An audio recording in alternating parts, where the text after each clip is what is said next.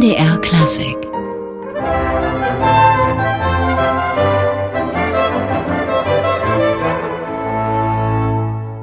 Der Ballon aus einer kleinen Suite von Johann Rosenmüller mit dem Ensemble 1684 gegründet und geleitet von Gregor Meyer, der ja hauptamtlich der Leiter des Gewandhauschores in Leipzig ist und ich freue mich, dass er heute bei uns im MDR Klassikstudio ist. Schönen guten Tag. Ich freue mich auch. Vielen Dank für die Einladung. Guten Morgen.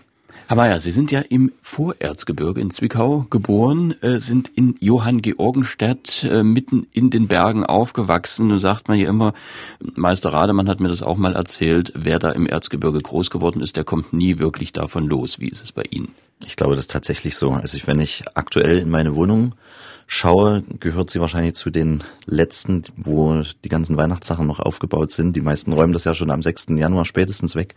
Aber ich bin da an, der, an dieser Stelle tatsächlich etwas konservativ und sage, Weihnachten geht bis zum 2. Februar. Also meine Pyramide dreht sich noch. Bis zu Maria Lichtmess. So ist es. Als Pfarrersohn sind Sie ja sozusagen mit der Kirchenmusik aufgewachsen, mit der, mit der engen Bindung auch an die kirchlichen Traditionen. Wie hat sich das niedergeschlagen bei Ihnen?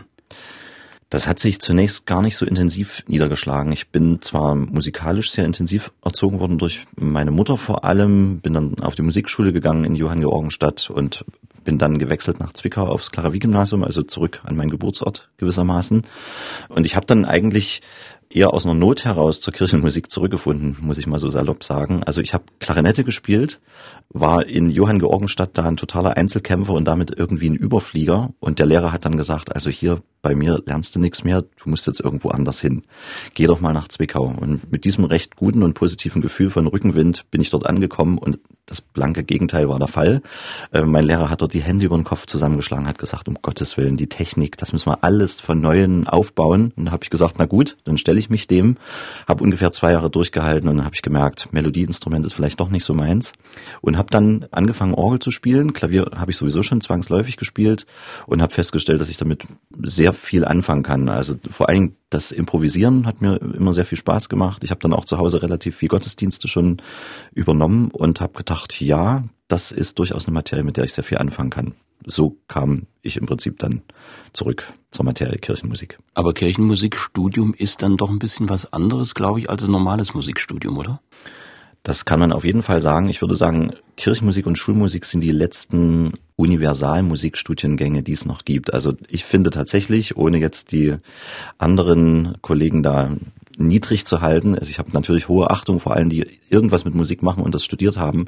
Aber wenn es darum geht, einen gewissen Weitblick in der Musik zu haben, finde ich, muss man Kirchenmusik studieren oder Schulmusik. Es hat den Nachteil, dass man zuweilen fächermäßig ganz schön überfrachtet wird und sich sehr gut organisieren muss, um durch den ganzen Stoff durchzukommen und mit zwei Hauptfächern und Nebenfächern und allem, was dazugehört, irgendwie Land zu sehen. Aber tatsächlich würde ich sagen, das war für mich eine sehr wertvolle und prägende Zeit, die so überhaupt nicht anderweitig äh, zu erstellen wäre. Also Kirchenmusik beinhaltet ja auch äh, zum einen, dass man mit sich mit der Orgel beschäftigt, zum anderen, dass man sicherlich auch sich mit dem Chor beschäftigt. Also mhm. sind die beiden äh, Eckpfeiler sozusagen und beides ist ja ein ganz wichtiges Rüstzeug für das, was Sie heute machen. Auf jeden Fall. Bei mir war es so, dass ich eben letztlich dann, als ich von Zwickau nach Leipzig kam, ein Tastenspieler war mit der Orgel mich sehr verbunden fühlte und auch sehr viel Spaß daran hatte, das hier im Studium dann weiter zu perfektionieren oder eben darin noch besser zu werden. Und mit Chorleitung konnte ich zunächst gar nicht so viel anfangen. Also es ist immer eine ganz verrückte Geschichte aus meiner Biografie, wenn man so will. Ich wollte eigentlich nach einem Jahr Kirchenmusikstudium mit Kirchenmusik aufhören, weil ich mit Chorleitung ein bisschen auf Kriegsfuß stand. Und ich dachte, okay, dann konzentriere ich mich auf die Tasteninstrumente. Und es war dann ein total verrückter Zufall, da sehr viele Freunde und Mitschüler aus meiner Zwickauer Zeit hier auch zum Studium nach Leipzig gekommen waren. Und einer von denen sagte, oh, wenn wir jetzt alle hier sind, wir haben doch schon in Zwickau zusammen im Schulchor gesungen, dann machen wir doch hier unsere eigene Truppe auf und Gregor, du musst das machen, du bist am ehesten vom Fach. Und das war für mich eigentlich so der Startschuss, mich mit Chormusik näher zu befassen und von da an hat sich der Schwerpunkt immer mehr wegverlagert von der Taste hin zum Dirigieren und das hat mein Leben eben entscheidend geprägt dann Blut geleckt sozusagen. Absolut. Und Sie hatten ja einen tollen Lehrer, Morten Schult-Jensen, Ihren Vorgänger auch im mhm. Amt des Gewandhaus-Chorleiters. Äh, was haben Sie bei dem gelernt? Der kam ja auch so ein bisschen aus der historischen Musizierpraxis. Auf jeden Fall. Also Morten war ein sehr beeindruckender Mensch, ein sehr beeindruckender Musiker. Was ich bei ihm vor allem gelernt habe, würde ich sagen, ist das große Thema Selbstverantwortung. Er hat immer gesagt, egal was aus dem Chor herauskommt, wie die Stimmung, nicht nur die intonatorische, sondern auch die emotionale Stimmung im Chor ist, es ist immer ein Spiegel von dem, was du als Dirigent hineingibst. Und insofern war es das Harte an der Schule, von vornherein nicht zu sagen, okay, ich gebe die Verantwortung an die Gruppe ab und suche die Fehler bei anderen, sondern das wirklich ja sehr positive zu sagen, ich gucke, was muss ich verändern, damit sich das herstellen lässt, was ich von der Gruppe, egal ob es jetzt Chor oder Orchester ist, dass ich das erwarten kann. Und ja, das prägt mich bis heute, das begleitet mich eigentlich in jeder Probe. Das ist ja auch das Charisma sozusagen, was ein Chorleiter dann braucht, um ein Ensemble zusammenzuhalten. Und Sie hatten ja Ihre Freunde erwähnt, mit denen Sie sozusagen dann lose zusammengesungen haben zunächst. Aber dann kam relativ schnell auch das Vokalkonsort auf sehr hohem Niveau. Was war das für ein Ensemble? Wie ist es dazu gekommen? Ja, das ist genau dieses Ensemble, von dem ich sprach. Also es ist aus den Freunden der damaligen Zeit eben entstanden. 1998 war das. Ich war im zweiten Studienjahr, ist jetzt also über 20 Jahre her. Und zunächst waren das ganz basale Dinge, die wir da gemacht haben. Ich habe bei mir mal ein bisschen im Notenschrank geguckt, auf welche Stücke hätte ich Lust. Ich weiß das auch noch genau. Das erste Programm bestand aus dem Nachtlied von Max Reger und einer Schützmotette aus der geistlichen Chormusik, Herr auf dich traue ich, und die Choralkantate Meinen Jesum lass ich nicht von Max Reger. Und ich habe mir das sehr einfach vorgestellt. Ich dachte, na klar, ich probe zuerst den ersten Akkord, bis der richtig sauber ist, und dann probe ich den zweiten und dann den dritten. Und irgendwann wird das genauso klingen, wie ich mir das vorstelle. Und das hat natürlich überhaupt nicht funktioniert. Also genau dieses Gespür dafür zu entwickeln, wie kann ich eine Gruppe motivieren und anleiten. Für jemanden, der das vorher nie gemacht hatte und mit Chormusik nicht so viel zu tun hatte, war das eine sehr, sehr spannende Erfahrung. Und ja, zunächst sind wir nur im ländlichen Raum, ich sag mal so grob um, um Leipzig herum und eben im geliebten Erzgebirge aufgetreten. Und peu à peu wurde das Niveau besser.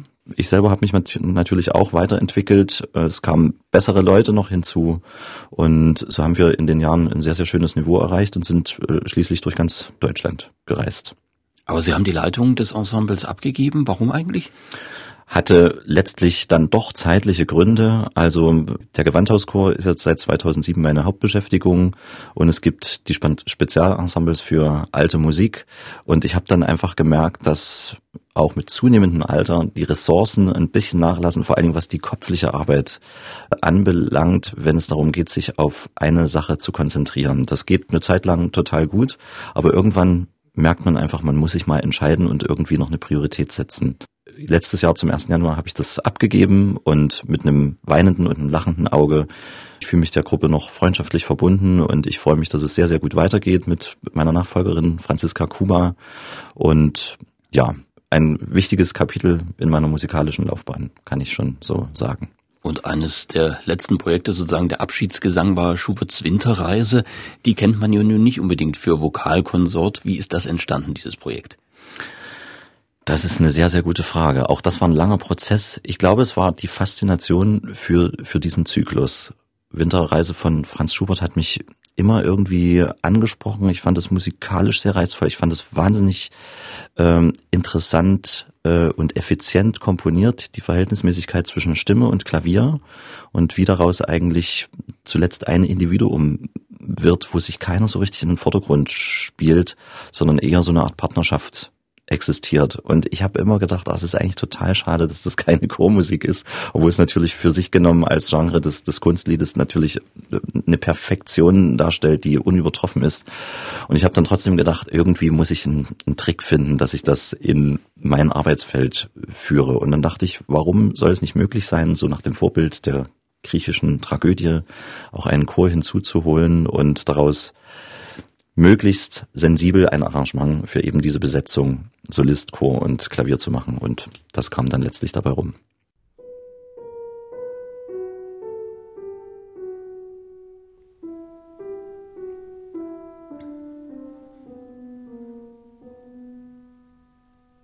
So klingt sie, die Winterreise mit Daniel Ochoa und dem Leipziger Vokalkonsort in chorischer Bearbeitung von Gregor Meyer, bei uns heute zu Gast. Gregor Meyer bis vor einiger Zeit ja noch Leiter dieses Vokalkonsorts, aber die große Aufgabe daneben oder eher davor gestellt ist eben der Gewandhauschor seit 2007.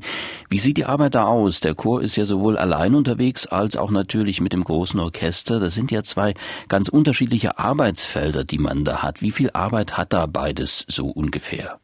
Ich würde sagen, mittlerweile hält sich das die Waage. Das ist auch ein Ergebnis unserer Arbeit, würde ich sagen, auf die ich ein bisschen stolz sein darf, denn das war nicht immer so. Ich habe den Chor 2007 übernommen und mein Vorgänger und Lehrer Morten Schult-Jensen hatte die sehr, sehr schwere Aufgabe, den Chor umzustrukturieren, was zu großen menschlichen Enttäuschungen auch bei alteingesessenen Sängern gesorgt hat.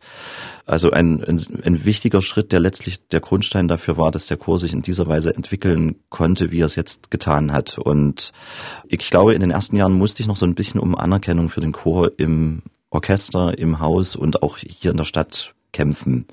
Das haben wir aber sehr entspannt getan und haben uns Schritt für Schritt den Herausforderungen gestellt, die an uns gestellt worden sind. Und mittlerweile, darf ich sagen, sind wir ein gern gesehener und sehr respektierter Partner vom Orchester. Also die machen unglaublich gern mit uns die chorsinfonischen Projekte. Und nicht nur das Orchester selbst, sondern auch darüber hinaus waren wir jetzt zum Beispiel mit äh, dem Boston Sinfonieorchester und Andres Nelsons auf Europatour. Also dass das jetzt einfach möglich ist nach den Jahren getaner Arbeit, dass der Chor selbstbewusst als Partner in Erscheinung treten kann, das finde ich wunderbar. Das macht große Freude. Und gleichzeitig, um auf Ihre Frage zurückzukommen, na klar, ähm, das macht auch so ein bisschen den Reiz dieses Ensembles aus, dass wir uns nicht als reinen chorsinfonischen Chor verstehen, sondern dass wir eben versuchen, ein möglichst breites Spektrum an Repertoire abzubilden. Ich glaube auch tatsächlich, das ist ein wichtiger Baustein in der Qualitätssicherung eines Chores, dass er sich versucht, flexibel zu halten und gerade die Ansprüche, die durch A cappella Literatur an einen Chor gestellt werden, sind die wichtigste Schule überhaupt, die man braucht, um einen Chor auf gutes Ohr zu trainieren, auf gute Intonation, auf gute Balance, auch auf gute Aussprache, auf verschiedene Stilistiken. Und das machen wir eben gleichermaßen. Und dieses Springen zwischen diesen zwei Feldern ist für uns immer wieder eine große Herausforderung, weil sich die Besetzungsgröße dann natürlich auch immer mal ein bisschen verändert. Aber ich möchte es nicht missen. Also es würde mir ein sehr entscheidender Baustein fehlen, wenn äh, zum Beispiel eben A cappella bei uns keine Rolle mehr spielen würde. Und in Sachen Selbstbewusstsein, Sie bewegen sich ja durchaus auch auf Grenzgebieten da mit dem Chor. Sie haben mit Bundeswehrsoldaten Projekte gemacht. Sie haben die Markus-Passion für Gehörlose performt sozusagen. Wie, wie macht man sowas und wie kommt man auf solche Projekte? Ich glaube, das ist bei mir immer, wenn ich ganz ehrlich bin, sehr zufällig der Fall gewesen. Ich, was mich immer interessiert hat, ist die Zusammenarbeit mit bestimmten Menschen. Also der Geist, der Spirit, der von einem Menschen ausgeht und der mich irgendwie anspricht und wo ich sage, da kann ich irgendwie anknüpfen und einen Berührungspunkt finden. Das ist immer so der Ausgangspunkt. Äh, bei den Bundeswehrsoldaten war das der Dramaturg und Regisseur Matthias Schlüttig, mit dem ich auch befreundet bin schon über lange Jahre und dessen Arbeit ich immer verfolgt habe und wir nach einer guten Möglichkeit gesucht haben, unsere Kompetenzen mal so ein bisschen zusammenzubringen. Und er kam dann mit dieser doch recht provokanten Idee und ich habe erstmal die Hände über den Kopf zusammengeschlagen und mir überlegt, wie können wir das machen, dass wir ein recht politisches Thema auf eine Bühne bringen, in der zwar gesellschaftliche Themen eine große Rolle spielen, aber wiederum politische eigentlich sehr sensibel behandelt werden müssen. Und wir haben da eine sehr gute Art gefunden. Ich bin da auch meinem Chef, Herrn Schulz, nach wie vor sehr dankbar, dass er sich letztlich dazu durchgerungen hat. Es war für ihn genauso ein, schwieriges Feld zunächst und er hat gesagt, oh, wir müssen gucken, dass wir hier nicht zu gefährliches Terrain betreten. Und wir haben dann sehr große Überzeugungsarbeit leisten dürfen und können. Und zum Schluss war das ein absolut erfolgreiches und tiefgreifendes Projekt ähm, das auch den Chor maßgeblich geprägt hat in seiner Offenheit, vor allen Dingen auch musikalischen Offenheit. Wie haben wir das gemacht? Also wir haben nach Soldaten gesucht, die im Auslandseinsatz unterwegs gewesen sind und mit diesen Erfahrungen uns berichten konnten.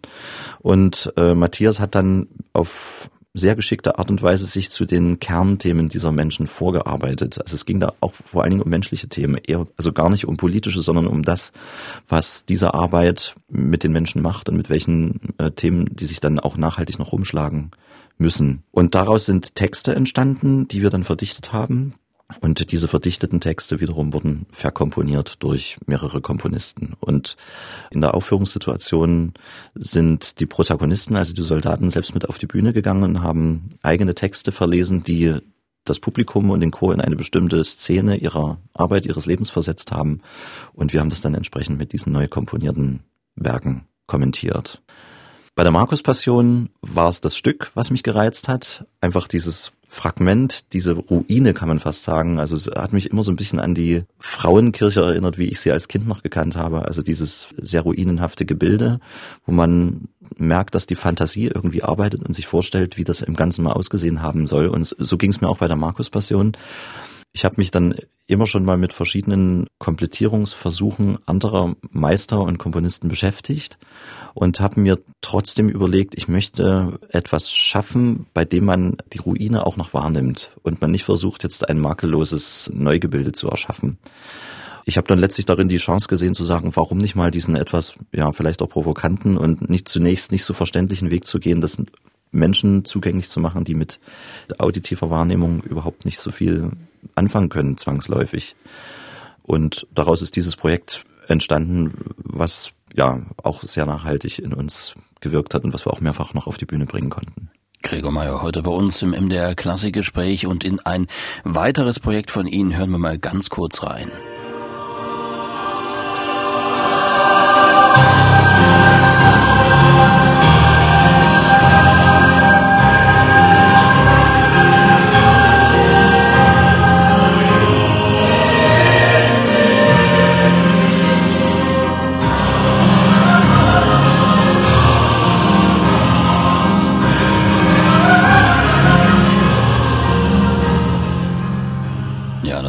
Ganz kurzer Eindruck von dem Play-to-Play-Konzert, dieser besonderen Reihe des Gewandhauses, bei dem klassische Musiker und Sänger auf solche aus anderen Genres treffen. Und da haben Sie, wie wir gehört haben, auch schon mitgemacht bei Play-to-Play.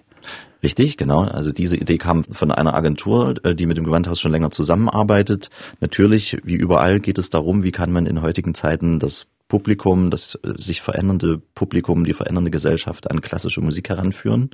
Und der Ausgangspunkt war oder ist Künstler aus der Off-Szene, wie man so schön sagt, oder Künstler, die aus einem ganz anderen musikalischen Spektrum kommen, mit einem klassischen Ensemble oder klassischen Musikern zusammenzubringen. Und das hat mich interessiert, weil ich ähnliche Projekte schon selber initiiert hatte. Und der Vorschlag, Martin Kohlstedt zu fragen, mit dem wir dann letztlich dieses Projekt gemacht haben, kam über die Agentur und das Gewandhaus. Ich kannte ihn vorher gar nicht. Und wir haben uns getroffen und auch da war es wieder so, also das Wichtige war für uns, dass wir uns auch als Menschen sehr gut verstanden haben. Wir haben also die, die Anfangszeit erstmal damit verbracht, uns wirklich kennenzulernen, haben uns viel aus unserem Leben erzählt, sind zusammen essen gegangen, Kaffee trinken gegangen, haben gar nicht jetzt sofort gesagt, wir müssen jetzt sofort hier irgendwie produktiv werden, sondern erstmal zu gucken, wie tickt der andere, wie ist seine Interessenlage, wie ist auch sein Zugang zu Musik. Und auf dieser Basis hatten wir dann ein tatsächlich sehr, sehr leichtes Unterfangen, ein sehr schönes Projekt auf die Beine zu stellen. Herr Mayer, zum Gewandhauschor, äh, die Hauptaufgabe ist natürlich die Arbeit mit dem Orchester zusammen. Ähm, wenn große Orchesterprojekte anstehen, äh, dann arbeiten Sie ja sozusagen erstmal mit dem Chor für sich, wie das so üblich ist. Das Gewandhausorchester probt auch für sich. Wie sieht das aus, ohne dass man das Orchester sozusagen als Resonanzboden dabei hat? Das ist immer mit großer Erwartung an einen selbst verbunden. Also ich versuche mir natürlich als Einstudierer immer schon ein relativ genaues Bild zu machen, wie sind die Schnittstellen zwischen diesen beiden Ensembles, diesen beiden Klangkörpern, wo verzahnen sich Dinge und wo entstehen auch Herausforderungen, die wir im Vorfeld im Blick haben sollten und nicht erst damit konfrontiert werden, wenn wir dann das erste Mal aufs Orchester treffen. Also praktischerweise ist es ja dann so, die Konzerte im Gewandhaus sind Donnerstag und Freitag und in der Regel kommen wir nicht vor dem Montag der jeweiligen Woche, manchmal auch erst Dienstag mit dem Orchester zusammen. Das heißt, es muss dann sehr schnell gehen, dass beides irgendwie gut zueinander findet. Ja, und dann gibt es in der Regel die sogenannte Übernahmeprobe mit dem Dirigenten. Das heißt, da ist das Orchester selbst noch gar nicht dabei. Das ist so das erste Beschnuppern zwischen Chor und Dirigenten. Das ist für mich immer eigentlich der spannendste Moment. Den finde ich im Grunde genommen wichtiger als die erste Probe mit dem Orchester, weil man da einfach sehr genau merkt, wird der Funke zwischen den beiden Polen überspringen und inwiefern wird sich die Woche zu einem Erfolg entwickeln. Und so läuft das im Groben. Mit welchen Gedanken übergibt man da sozusagen seine Arbeit in andere Hände? Das ist für mich immer wahnsinnig aufregend. Das ähm, merke ich ganz deutlich. Es ist aber immer so, dass man denkt, okay, man hat jetzt was geschaffen und jetzt kommt zum ersten Mal jemand von außen, der sagt, okay, so nehme ich das jetzt und jetzt mache ich da was draus. Und ich glaube, der Chor merkt das auch ein bisschen. Ich versuche den Chor natürlich immer prinzipiell sehr ruhig zu halten und ihn zu sagen, versucht an diese und jene Dinge zu denken, versucht mit eurer Ausstrahlung eine große Offenheit zu charakterisieren, dass ihr bereit seid zu gestalten, flexibel zu sein und so weiter.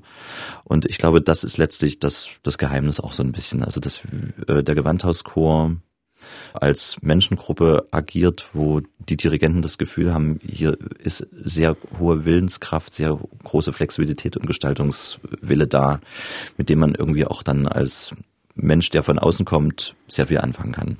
Am schönsten ist es dann doch aber, glaube ich, wenn Sie dann selbst den Chor leiten. 2011 ist der Chor 150 Jahre alt geworden. Da gab es ein großes Festkonzert, unter anderem ein Ausschnitt aus dem Oratorium Christus von Franz Liszt. Und da hören wir mal rein in die Seligpreisungen.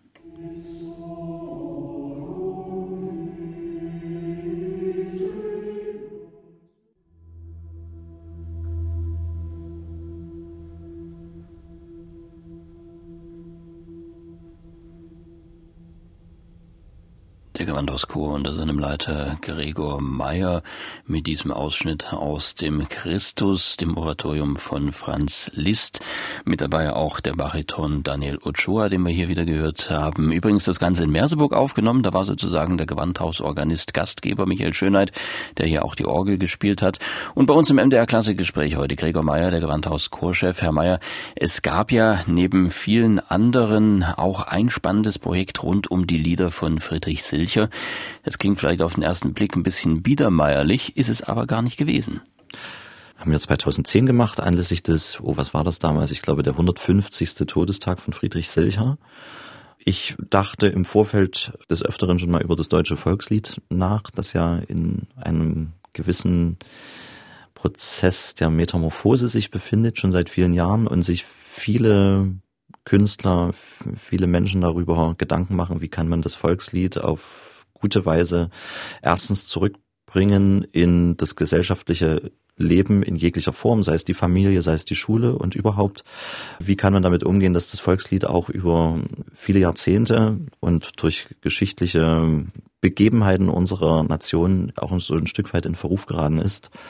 Das war der erste Grund, mich der Sache zu nähern. Das zweite war ein Kindheitstraum, den ich mir erfüllt habe in dem Moment. Das war mein Interesse an der Gruppe Larte Passage, die ich aus meiner Kindheit von der Schallplatte kannte und die mich musikalisch immer sehr fasziniert hat, sowohl vom, vom spielerischen Können als auch von der, der Art zu arrangieren und auch zusammenzuspielen als, als Gruppe.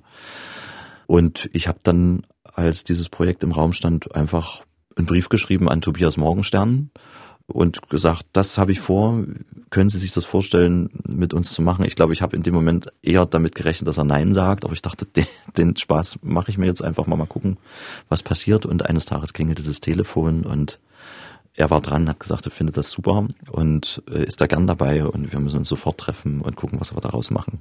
Ja, und so hört sich das dann an, nicht erschrecken. Das Ganze ist dann doch ein bisschen Grenzgängertum. Fließen, so muss man trinken.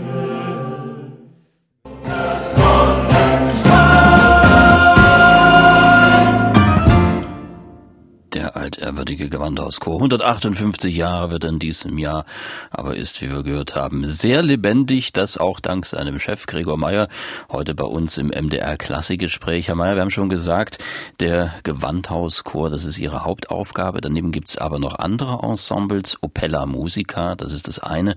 Und das Ensemble 1684 das andere.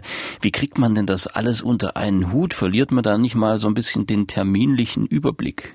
Ja, das ist ein, ein, total berechtigter Einwand, über den ich auch immer so ein bisschen nachdenke, aber ich glaube, das ist letztlich die Art, die auch so zu mir passt. Also wenn Sie jetzt auf meine zwei Ensembles anspielen, ist das tatsächlich der Fall, dass auch diese wiederum eher zufällig entstanden sind und sich immer die Frage gestellt hat, was macht man damit, weil es einfach so viel Spaß gemacht hat und sehr gut lief.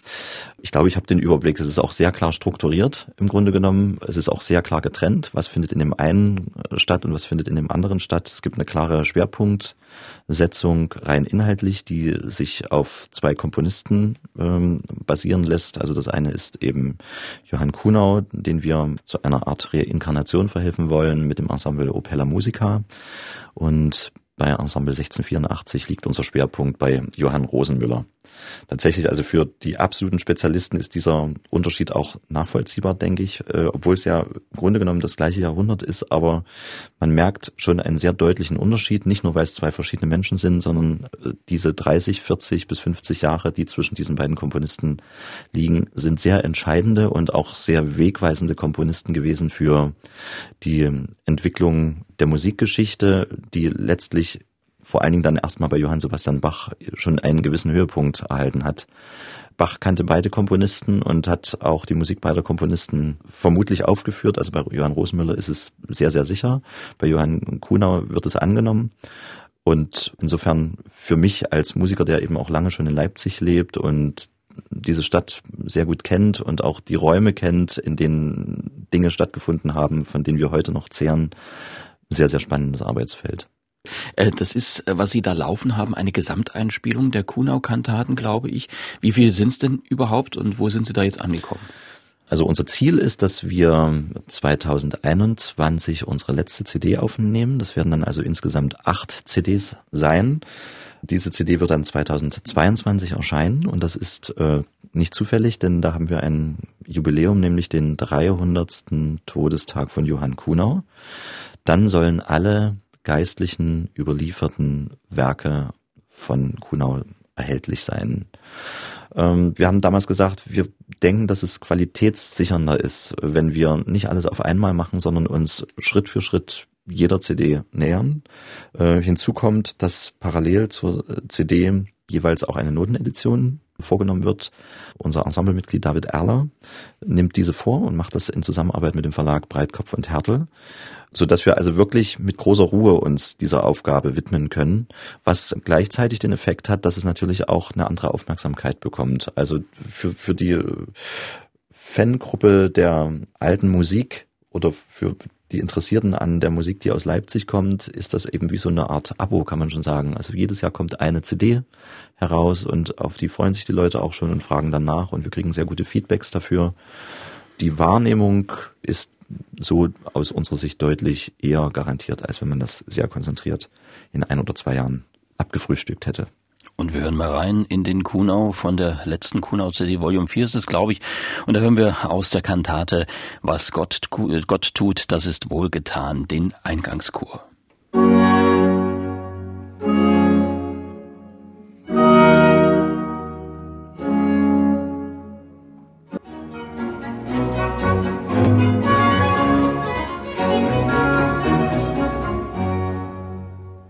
Ensemble Opella Musica und die Kamera Talipsiensis unter Leitung von Gregor Meyer. Ein Ausschnitt war das aus dem großen Kunau-Projekt, über das wir gerade gesprochen hatten, die Gesamtaufnahme der Kantaten von Johann Kunau.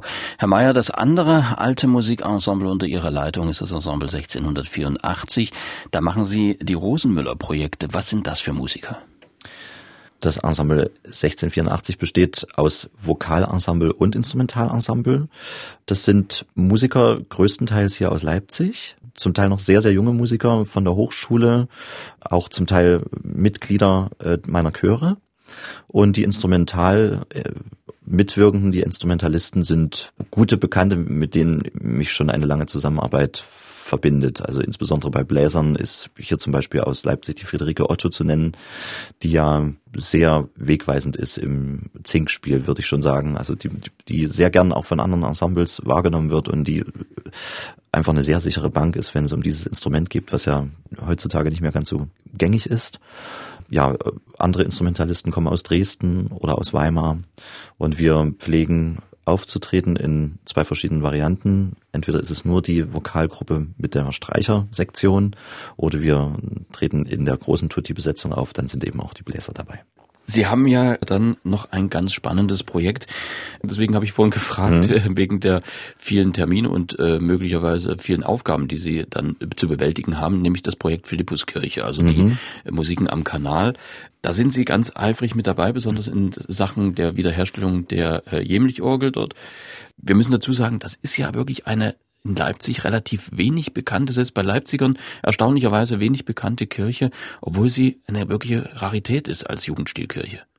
So ist es und gibt auch einen ganz einfachen Grund dafür. Diese Kirche war zehn Jahre lang nicht zugänglich, war geschlossen worden. Vorangegangen war eine Gemeindefusion aus der Plagwitzer Heilandskirchgemeinde und eben von Philippus. Die wurden zusammengelegt und die Kirchgemeinde hat damals aus wirtschaftlichen Gründen gesagt, sie können sich nur auf ein Gebäude konzentrieren und man hat sich damals für die Heilandskirche entschieden. Dann war jahrelang nicht klar, was aus Philippus wird.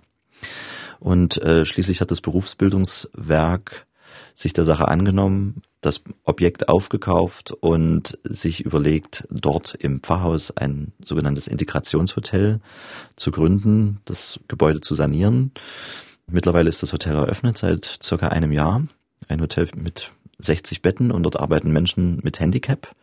Gleichzeitig gibt es natürlich den Kirchenraum, der, wie Sie schon sagten, wirklich einmalig ist, ist in seiner Konzeption zurückzuführen auf die sogenannte Wiesbadener Liturgiereform oder das Wiesbadener Programm. Man kann sich das überhaupt nicht so richtig vorstellen, wenn man es nicht gesehen hat. Also ich versuche es mal zu beschreiben. Man kommt in den Raum hinein, man denkt eigentlich so ein bisschen, man ist in einem Konzertsaal. Man findet keine Kirchenbänke, sondern man findet Klappsitze.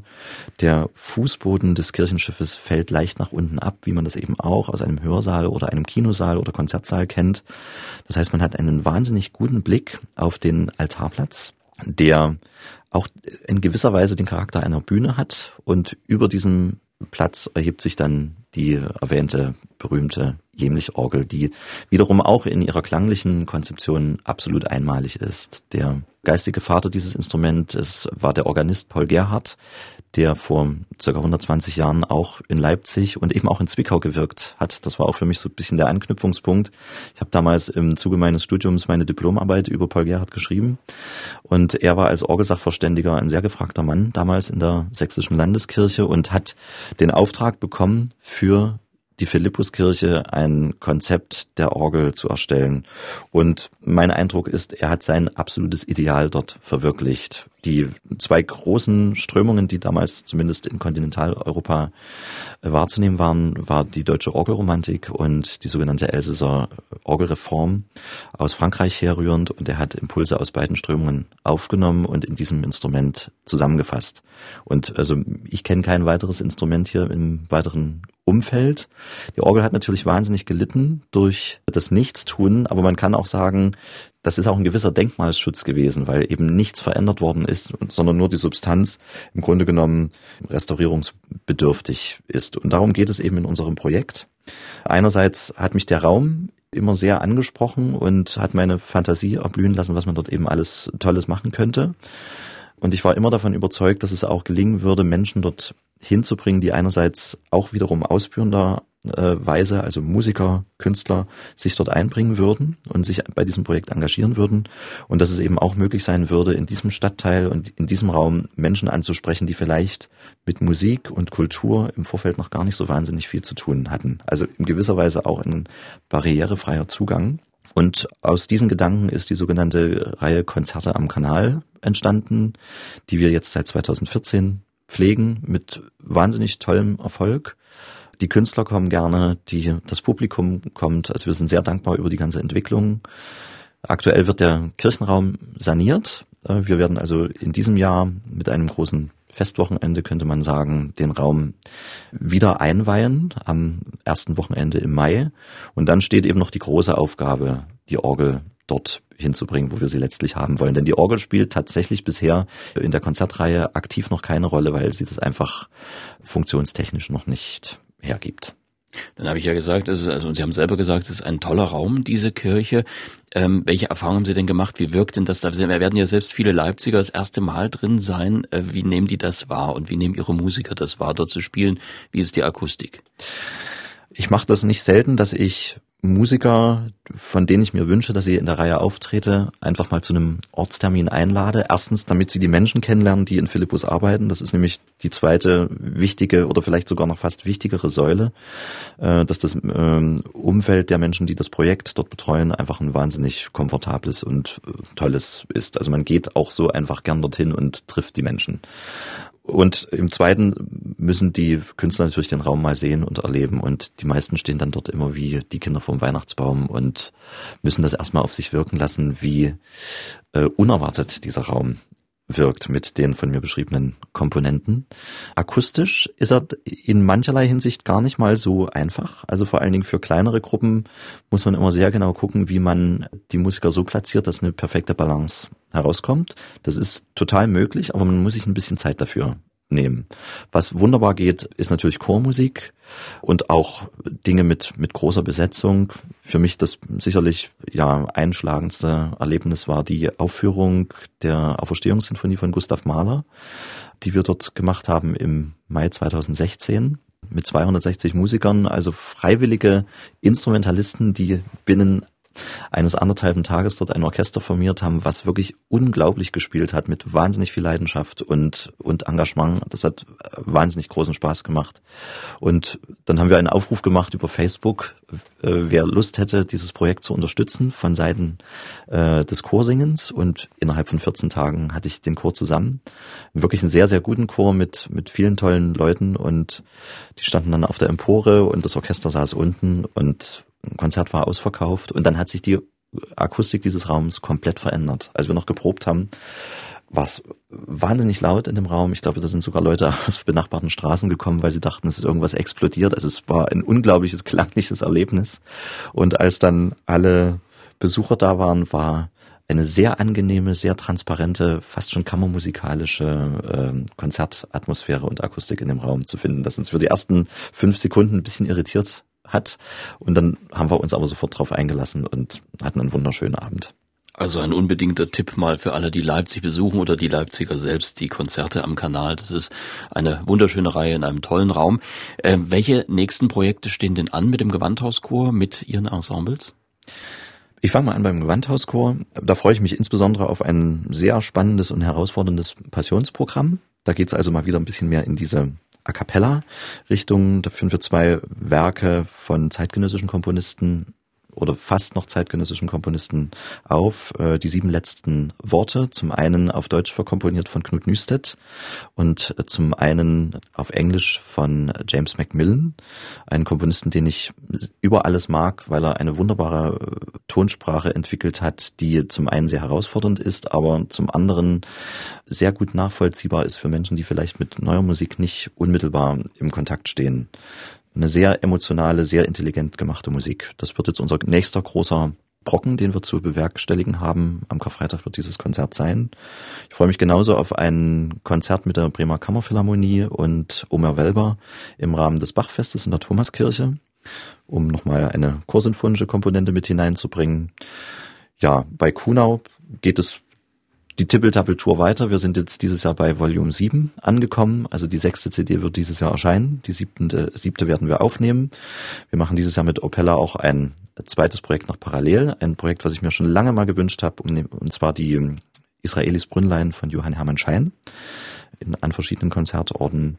Und mit Johann Rosenmüller geht's dieses Jahr auch richtig zur Sache. Also wir haben mit über 20 Konzerten in Deutschland und in der Schweiz und in Österreich sehr gut zu tun und freuen uns auf viele Projekte, die wir auch in Partnerschaft mit anderen Ensembles machen. Das ist auch so ein bisschen ein Markenzeichen unserer Arbeit, dass wir vor Ort Kontakte knüpfen zu Ensembles und dann gemeinsam die Konzerte bestreiten. Wir haben ein sehr schönes Projekt auch mit einer Schule zusammen, und zwar in Oelsnitz, dem Geburtsort von Johann Rosenmüller. Dort werden wir diese eine Projektwoche machen und mit den Schülern gemeinsam sowohl an den Stücken arbeiten, sie aber auch mit der Person Johann Rosenmüllers vertraut machen, mit ihnen im Einzelunterricht äh, singen und Instrumentalgruppen gründen und so weiter und so fort. Also das wird auch eine sehr herausfordernde, aber eine sehr schöne und ganz anders geartete Arbeit werden und alles sehr vielfältig, stelle ich mir alles sehr spannend vor.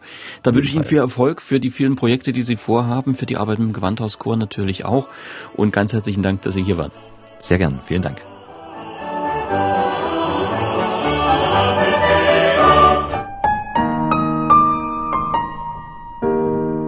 MDR Klassik